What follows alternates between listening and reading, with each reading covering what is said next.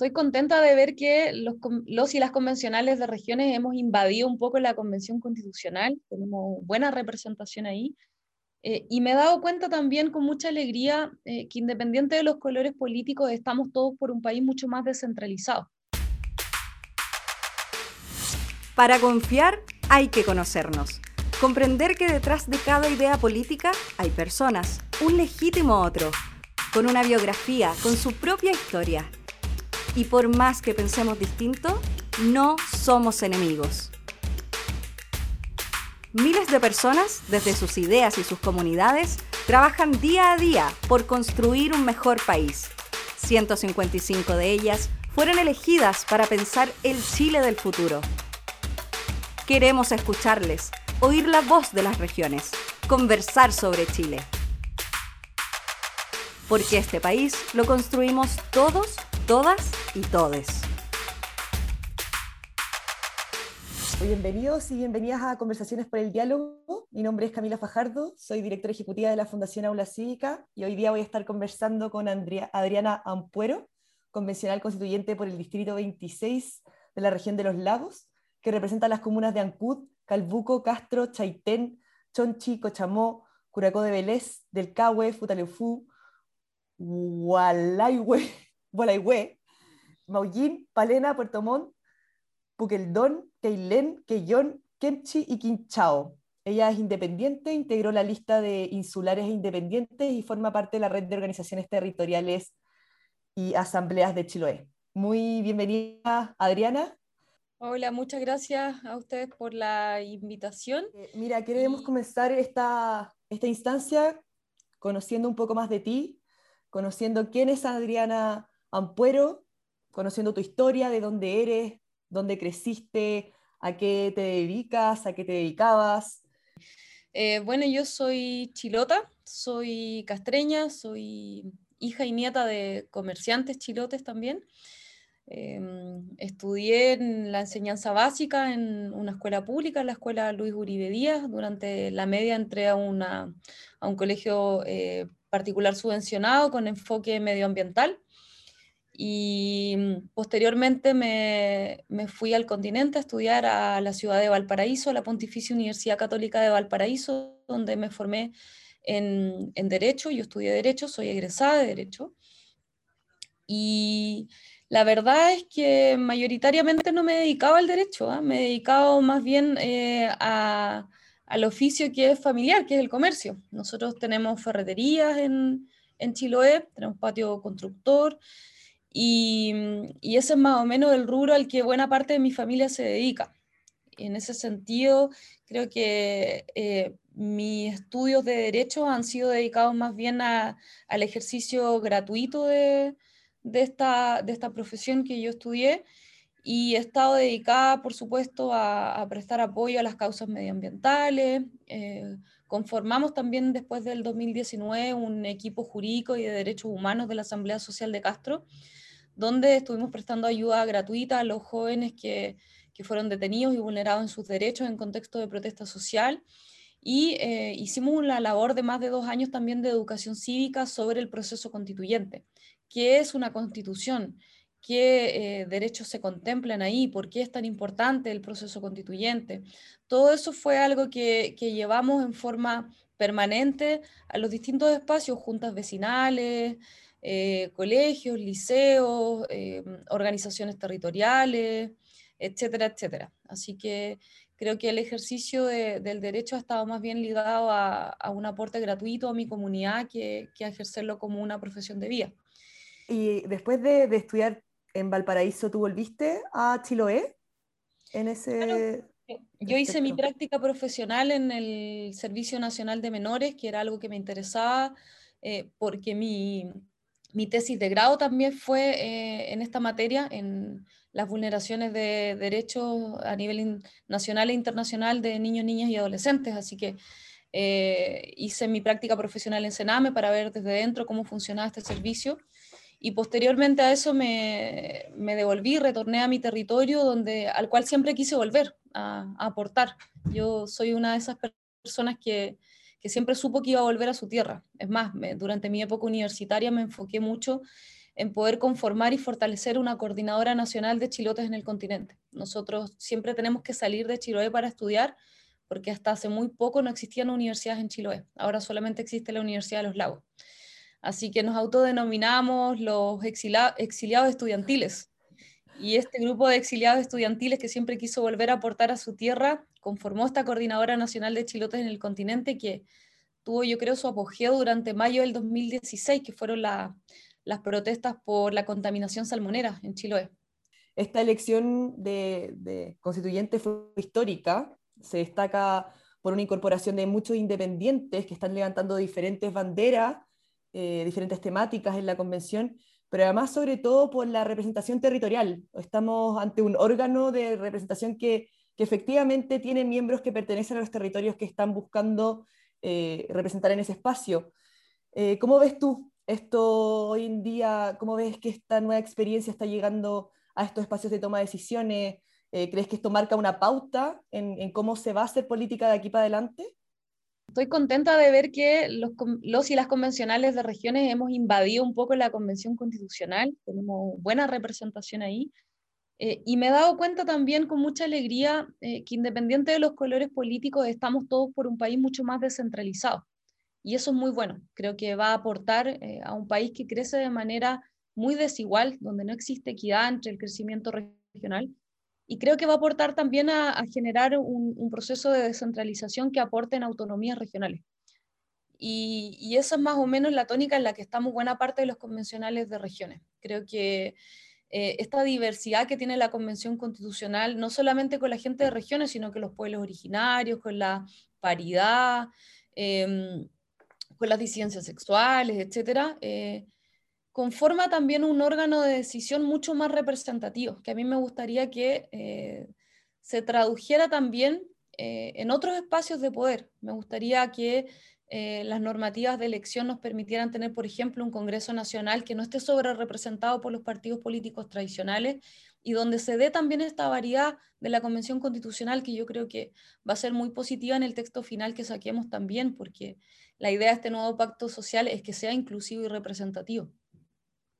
Oye, y esta, inquietud de, haber pasado de, este activismo insular dentro del continente y de haber estado trabajando en contextos como el Sename eh, y otros espacios de, protección medioambiental también, pero ¿en qué minuto este activismo o esta, este actuar también desde el derecho eh, por ciertas banderas se transformó en un, ok, aquí me lanzo al proceso constituyente. ¿Cuál fue el momento que tú dijiste, ok, aquí voy?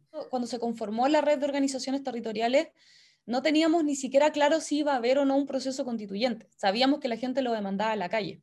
Y nos enfocamos en hacer asambleas, cabildos, en recopilar información, en traducir esta información en una especie de demanda insular para la nueva constitución, etc. Cuando nosotros terminamos esta sistematización, eh, ya se había dado el pacto por la paz, por lo tanto sabíamos que lo que se venía era un proceso constituyente. Y en ese contexto eh, yo tomé la bandera de la información ciudadana, porque sentía también que había muy poco conocimiento sobre qué era esto que se estaba pidiendo.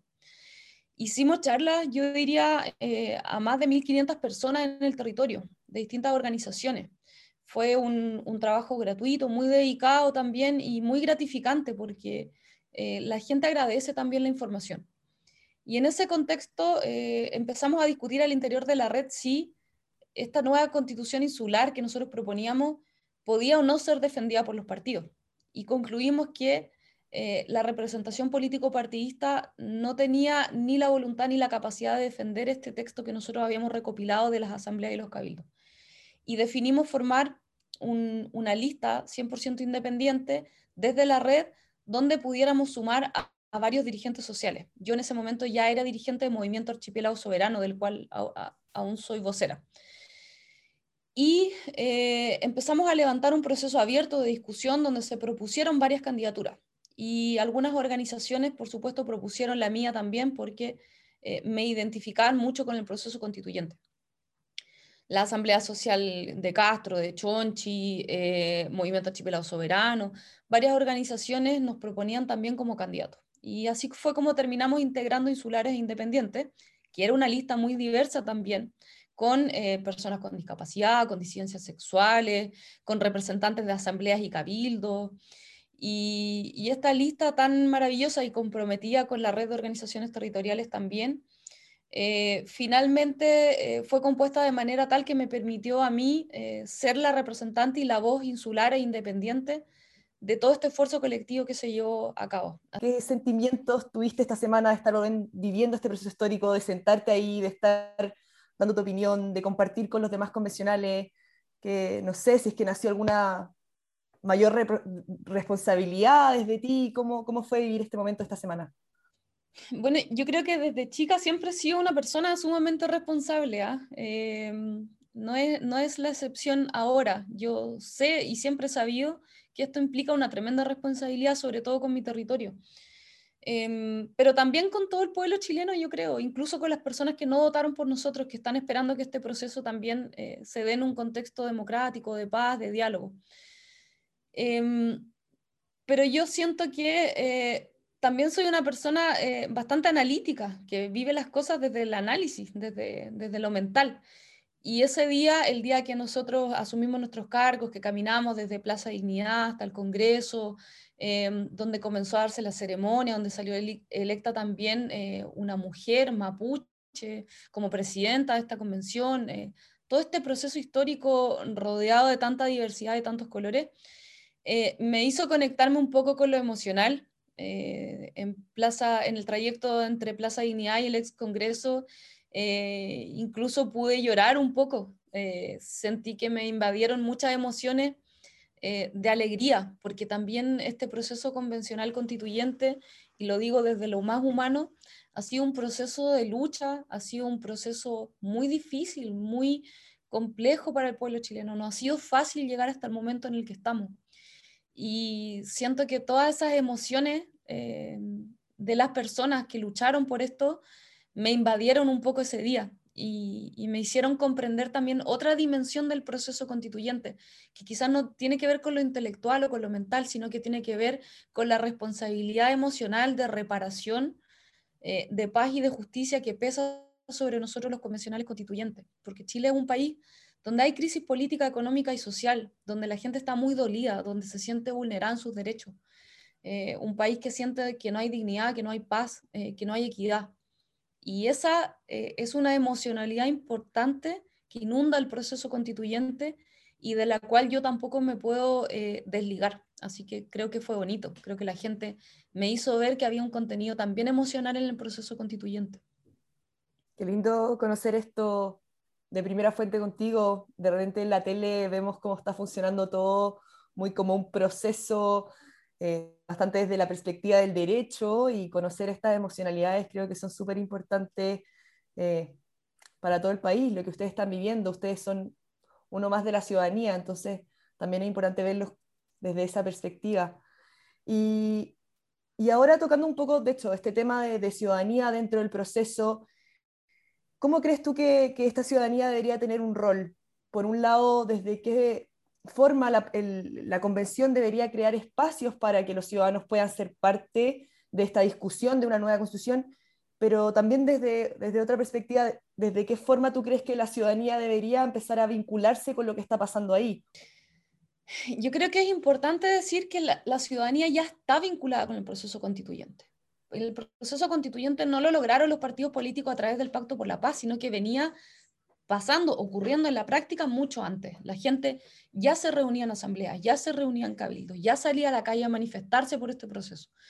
Y eso para mí es, el inicio del proceso constituyente, no es el pacto por la paz. Dicho esto, em, yo creo que aquellos convencionales constituyentes que venimos de, procesos colectivos, de asambleas, de cabildos, de redes, de organizaciones, tenemos la, la buena costumbre de sentarnos a conversar de dialogar, de escuchar distintos puntos de vista, de sistematizarlos, etc. Eh, en ese sentido me siento eh, bastante preparada porque eh, es una, candidatura que surge precisamente del diálogo. Em, ahora, ¿cómo lo abordamos nosotros desde el proceso institucional? Es otro, es otro punto distinto.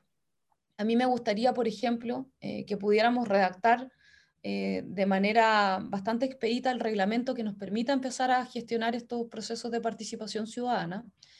Me gustaría que tuviéramos eh, audiencias públicas, me gustaría que tuviéramos asambleas y cabildos vinculantes, me gustaría que tuviéramos plataformas digitales de participación, porque también eh, hay gente que vive la pandemia de manera muy cruda y no puede salir de sus territorios. Em, he estado ya incluso en conversaciones con municipios, con gobernadores que nos van a prestar sus espacios para realizar estas asambleas, estos cabildos, estos eh, procesos de participación. Y, creo que tienen que haber mecanismos también de publicidad, eh, de transparencia. Creo que tiene que haber incluso traducciones, traducción en lengua de señas, traducción en, lenguajes de pueblos originarios, que, que, permitan abrir lo más posible este proceso de discusión eh, a todas y a todos y espero que eso quede plasmado en el reglamento muy prontamente. Yo de verdad tengo, tengo la voluntad, eh, no sé si lo vamos a lograr, pero tengo la voluntad de que no pasemos más de un mes a un mes y medio en el proceso de redacción del reglamento, para que podamos poner manos a la obra en aquellos derechos sociales básicos que son prioritarios para las personas. Si nosotros cerramos el proceso y discutimos entre cuatro paredes, entre expertos, esta, esta constitución, tal como se hizo la del 80, no vamos a tener un buen resultado en el plebiscito de salida y no vamos a tener un texto que tenga la, la, solidez para prolongarse en el tiempo. Entonces es fundamental que nosotros podamos apuntar a eso. ¿Cómo ha sido este espacio de conocer voces tan distintas? El hecho de que haya muchos independientes, de que no tengamos esta, este sistema tan eh, de partido que existía antes en el Congreso, que te permitía mucho identificar a la persona que tenía ahí al lado según el partido que estaba, eh, hoy en día, como dicen por ahí, el naipe está súper variado, este hecho de que sean muchos eh, líderes locales, líderes de distintas banderas de lucha.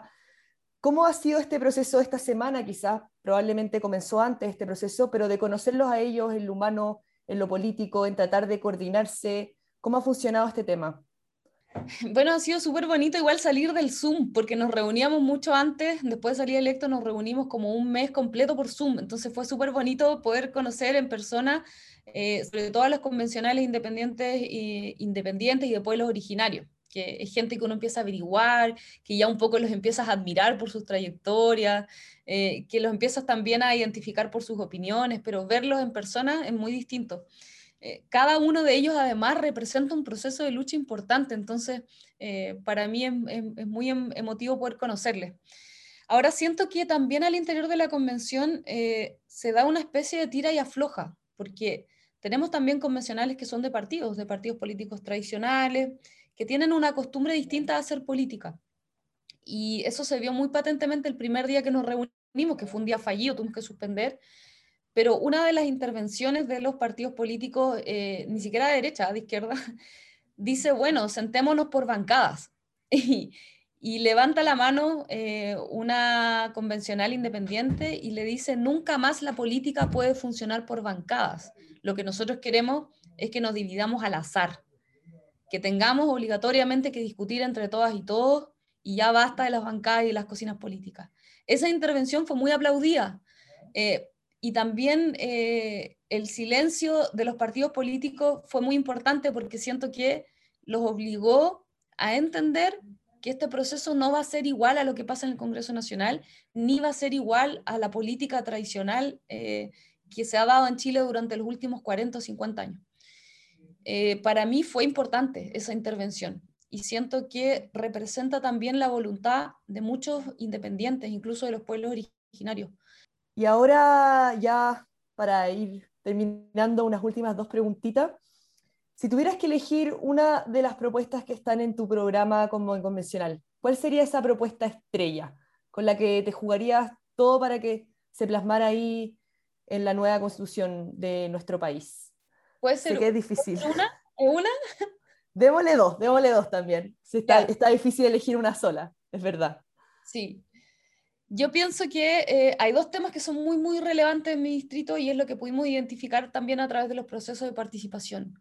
Uno es la protección del medio ambiente, donde a mí me gustaría que estuvieran las bases de la institucionalidad, que permeara el actuar privado y estatal y que permeara toda la constitución. Eh, por eso es tan importante que esta protección del medio ambiente esté en las bases de la institucionalidad eh, y que también lo apliquemos en cada uno de los derechos, incluso en el derecho de propiedad.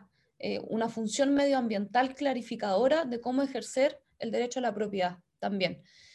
Em, eso por un lado. Y por otro, por otro lado, eh, para el Distrito 26 es muy, muy importante la descentralización efectiva, las autonomías regionales, políticas, económicas, administrativas, em, incluso tributarias también. Y eh, hay un punto que es muy interesante dentro de lo que se menciona en descentralización, que tiene que ver con la conectividad insular y de territorios aislados, que quizás es algo que estamos pensando nosotros allá en, el Distrito 26, aquí, Huechiloé, Palena, pero que puede aportar también a otros territorios eh, aislados eh, o inhóspitos más del país, donde existe desconexión también. ¿Por qué? Porque la conectividad insular y de territorios aislados nos permite acceder a otros derechos, nos permite acceder a la salud, acceder a la educación, acceder a la conectividad. Eh, es un derecho que en sí engloba el acceso a muchos otros derechos. Entonces eso también es relevante en, el, en, el, en la descentralización. Y ahora si tuvieras que enviarle un mensaje al país para que mantuviera estos canales de diálogo abierto, para que nos escuchemos entre todos y todas durante este proceso, ¿qué, qué les dirías tú? El micrófono está abierto. Hay un, hay un mensaje muy bonito, que no es mío, ¿eh? es del Pepe Mujica, pero que creo que tiene mucha, mucha razón. Y dice, jóvenes, hagan política, porque si no la hacen ustedes, las van a hacer otros en su nombre y seguramente será en su contra. Entonces, esa expresión, eh, ese consejo es aplicable a todos, no solamente a los jóvenes, a las organizaciones territoriales, a, las organizaciones sociales. Organícense y hagan política, metan la cuchara, como se dice en buen chileno. Em, pidan audiencias públicas, vayan a hablar a la Convención Constitucional, contáctense con nosotros, hagamos reuniones, eh, pongan, pongan presión sobre nosotros. Eh, para nosotros, que pongan presión no es algo malo, es algo bueno. Eh, participen, organícense, porque si no, alguien más lo va a hacer y seguramente será en su contra, como lo dice el Pepe Mujica. Así que eh, ese es el llamado, el llamado a que la ciudadanía se active, porque no hay nada malo en la organización social, no hay nada malo en la manifestación, al contrario, eso es lo que nos trajo el día de hoy. Así que no tengan miedo de hablar, de abrir discusiones que a lo mejor en Chile han sido tabú. Eh, este es el momento de abrirnos al diálogo y a la participación. Muchísimas gracias Adriana por esta instancia, un gusto haberte conocido, un gusto conocer de, un poco de tu vida, de, lo que has hecho y de tus motivos para estar en, esta, en este proceso. Mucha suerte en lo que se viene y, nada más que agradecer por haber estado acá con nosotros.